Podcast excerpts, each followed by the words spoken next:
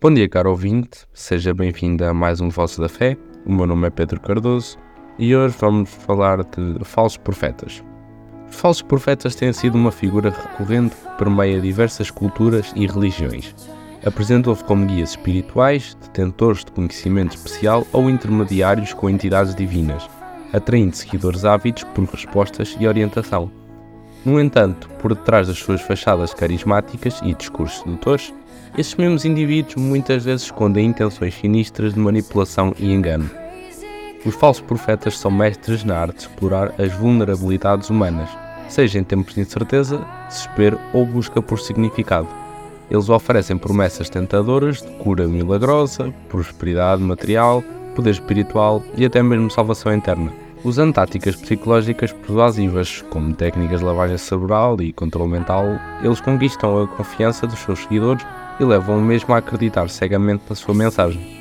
Um dos seus aspectos mais perturbador é a sua habilidade de distorcer e reinterpretar textos sagrados ou ensinamentos espirituais para se adequar às suas agendas pessoais. Eles conseguem manipular crenças profundamente arraigadas, criando uma narrativa que justifica os seus atos enganosos. Ao fazer isso, conseguem criar uma base de seguidores fanáticos e inquestionáveis, perpetuando assim a sua influência e controle.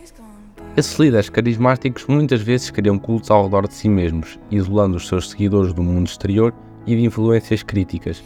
Esse isolamento é um dos principais fatores que perpetuou o poder dos falsos profetas, uma vez que limita o acesso à informação e ao pensamento crítico, tornando os seguidores mais suscetíveis à manipulação. Embora os falsos profetas estejam presentes principalmente em diversas religiões, eles também emergem em esferas não religiosas, como política, negócios e autoajuda. Em todas as áreas, a estratégia é similar: oferecer soluções simples para problemas complexos, alimentando o desejo humano por respostas fáceis e rápidas. No entanto, essas soluções muitas vezes são ilusórias, criando um ciclo vicioso de desapontamento e busca contínua por respostas mágicas.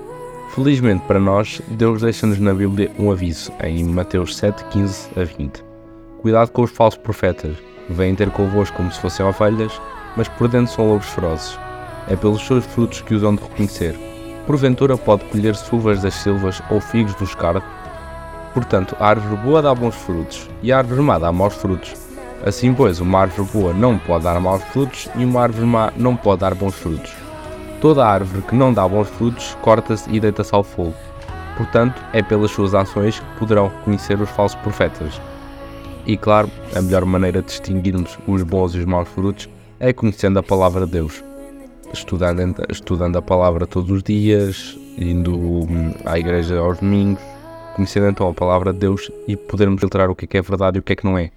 Em última análise, a luta contra os falsos profetas é uma batalha contínua, pois novos indivíduos irão sempre surgir.